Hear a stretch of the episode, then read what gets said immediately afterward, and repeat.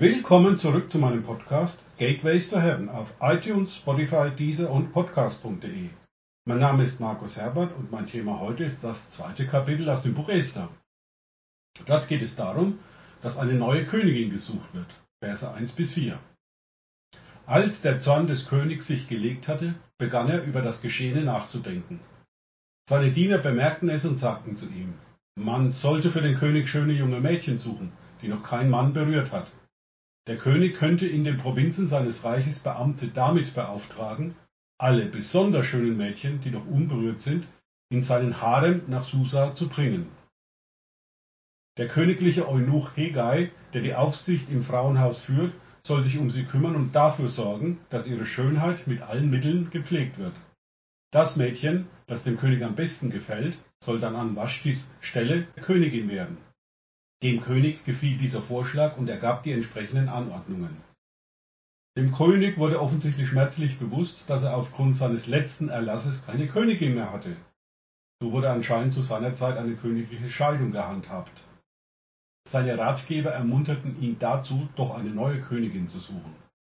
Um den nächsten Abschnitt zu verstehen, braucht es einige Hintergrundinformationen.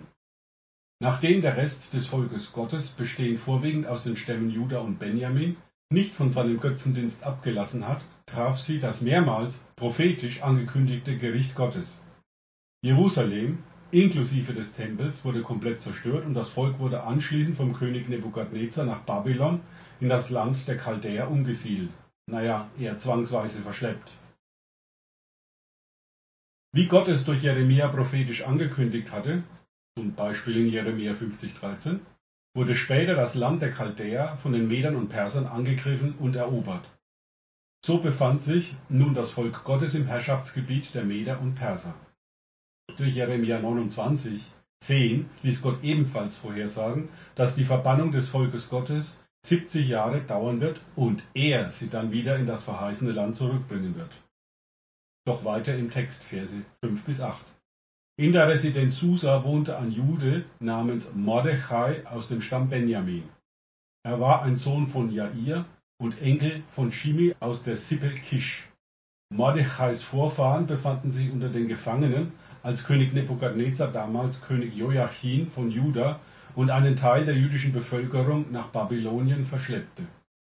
Mordechai hatte eine Cousine namens Hadassah, die auch Esther genannt wurde. Ihre Eltern lebten nicht mehr, deshalb hatte Mordechai sie als Pflegetochter angenommen. Sie war sehr schön und ihre Gestalt war besonders anmutig. Als nun der Erlass des Königs verkündet wurde, brachte man viele Mädchen in die Residenz Susa, wo Hegai sich um sie kümmerte, der die Verantwortung für den königlichen Harem hatte. Auch Esther war unter ihnen. Esther war eine jüdische Weise, Mordechai hatte sie als seine Pflegetochter adoptiert und sie aufgezogen. Der hebräische Name von Esther war Hadassah, was auch mit Myrte bzw. Myrtenstrauch übersetzt werden kann.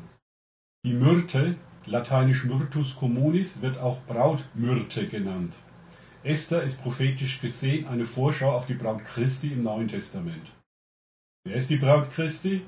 Das steht in Hebräer 2,27 damit er, die Ekklesia, sich selbst verherrlicht darstellte, die nicht Flecken oder Runzeln oder etwas dergleichen habe, sondern dass sie heilig und tadellos sei. Das sind alle die, die Jesus Christus nachfolgen. In Offenbarung 19,7 steht über diese Braut. Lasst uns fröhlich sein und jubeln und ihm, also Jesus, die Ehre geben, denn die Hochzeit des Lammes, das ist auch Jesus, ist gekommen und seine Braut hat sich bereit gemacht. Weiter mit den Versen 9 und 10. Sie, also Esther, gefiel Hegai ganz besonders und gewann seine Gunst.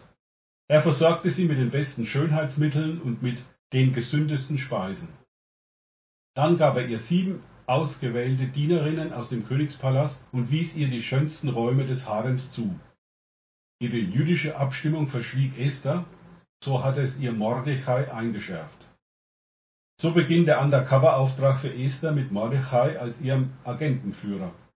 Zu diesem Zeitpunkt sah es noch wie ein Erholungsurlaub für Esther aus, mit der Chance, Königin neben Xerxes, dem König, zu werden. Das wäre dann wohl das große Los, der Hauptgewinn für sie gewesen. Doch der Schein trügt manchmal. Weiter im Text, Verse 11 bis 13. Mordechai kam jeden Tag zum Hof des Harems, um zu erfahren, ob es ihr gut ging und was man mit ihr vorhatte.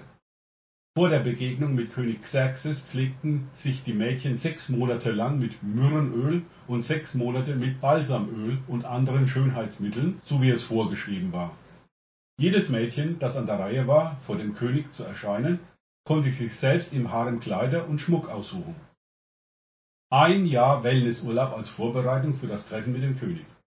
Versteht ihr jetzt, warum ich das für eine Prophetie für die Braut Christi halte? Ich wiederhole nochmal Hebräer 2, 27, damit er, die Ekklesia, sich selbst verherrlicht darstellte, die nicht Flecken oder Runzeln oder etwas dergleichen habe, sondern dass sie heilig und tadellos sei. Für uns ist weniger eine äußere Reinigung, sondern eine innere Reinigung angesagt. Die Bibel nennt diesen Prozess Heiligung. Dazu gehört wesentlich die innere Heilung von Verletzungen, damit das neue Herz und der neue Geist sichtbar werden. Das sind die aus Hesekiel 36, 26. Ich gebe euch ein neues Herz und einen neuen Geist. Ich nehme das versteinerte Herz aus eurer Brust und schenke euch ein Herz, das lebt. Im Vers 14 ist die Aufnahmeprüfung für die Königin beschrieben. Am Abend ging es in den Palast und am nächsten Morgen kehrte es in den zweiten Harem zurück. Dort wohnten die Nebenfrauen des Königs, für die der königliche Eunuch Schaasgas verantwortlich war.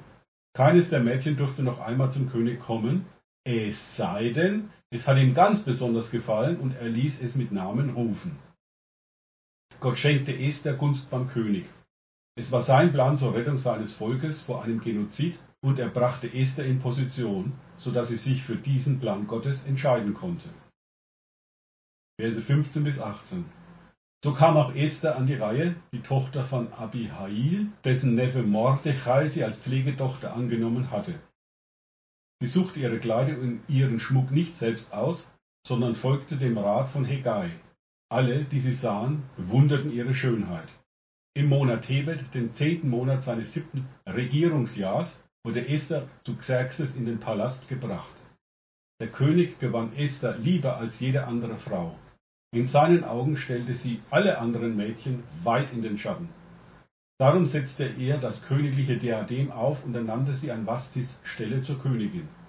Ihr zu Ehren lud er die Beamten und die anderen führenden Männer seines Reiches zu einem großen Fest ein.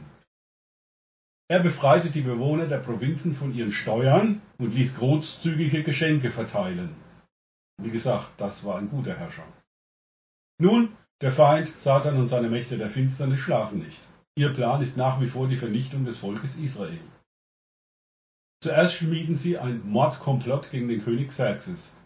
Das geht ja gar nicht, dass dieser König Xerxes eine Jüdin in die Machtposition einer Königin bringt. Also korrumpierte er zwei der Eunuchen im Palast. Esthers Undercover-Tarnung war noch aktiv.